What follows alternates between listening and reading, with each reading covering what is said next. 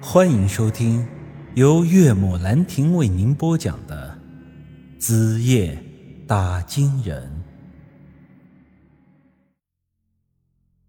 于是之后，我们又跟着马队走了一个多钟头，时间到了凌晨四点半左右，眼看着天就要亮了。我们翻过一片沙丘，前方出现了一条蜿蜒的河流。这应该就是扎克杰之前所说的那条河，叫做尼玛。这可不是我在骂人啊！我之前也说了，当地语言受藏语的影响很大。尼玛音译在藏语中指的是太阳。这条河的源头是北边的太阳湖，因此才得了个尼玛的名字。马队的大哥告诉我，天快亮了，胡老头的住处也快到了，咱们在这河边休息一会儿，顺便吃些东西。刚才在中途，扎克杰小声告诉我，这些个老男人很狡猾。刚我们停下来解手那会儿，他们也看出些东西了，或许是害怕我们发现破绽。之后这一段，他们还真就是带着我们再往扎格杰家的方向走。我心里想着，不管这些家伙之前想耍什么样的花招，但如果真把我们带到了地方，我呢也就不跟他们计较了。至于我那被他们偷摸杀掉吃肉的马，就当是付给他们的带路酬劳了。他们在河边升起篝火，又要烤肉了。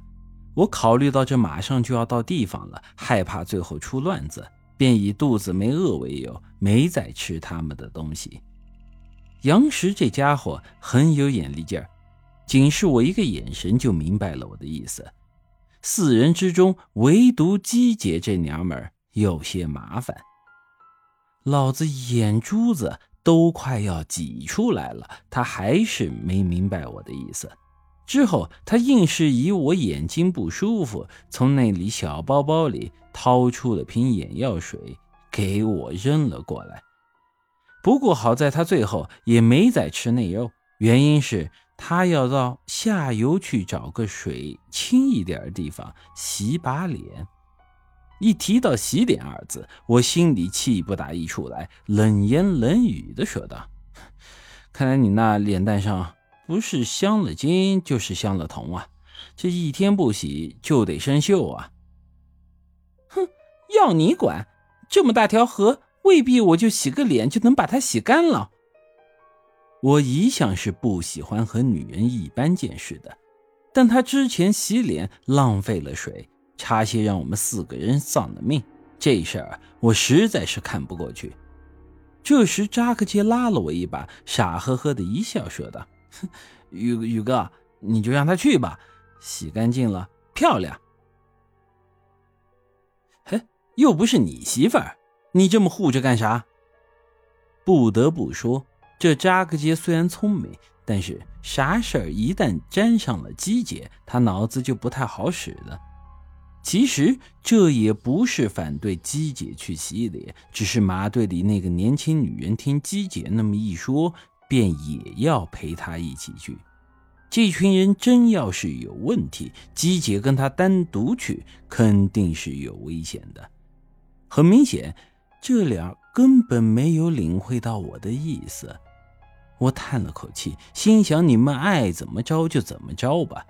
说着说着。我便转身朝着河流上游走去，把扎克杰和杨石留了下来。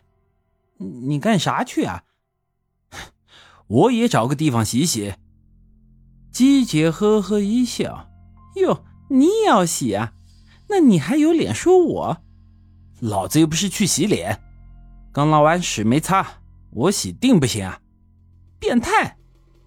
于是姬姐和那个年轻女人去了下游。我呢，则去了上游，留下扎克奇和杨石跟那几个男人在篝火边烤肉。我刚才虽然说了那么一句话，但是我往上游走了没几步，便又绕了下去。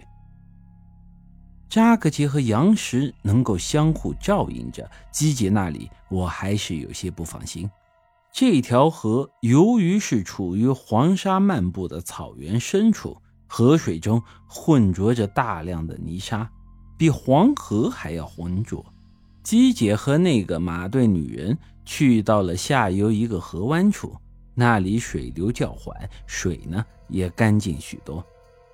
他们之前虽说是去洗脸，但到了这地方之后，却是直接脱起了衣服。我这才反应过来，原来女人口中的洗脸是这个意思。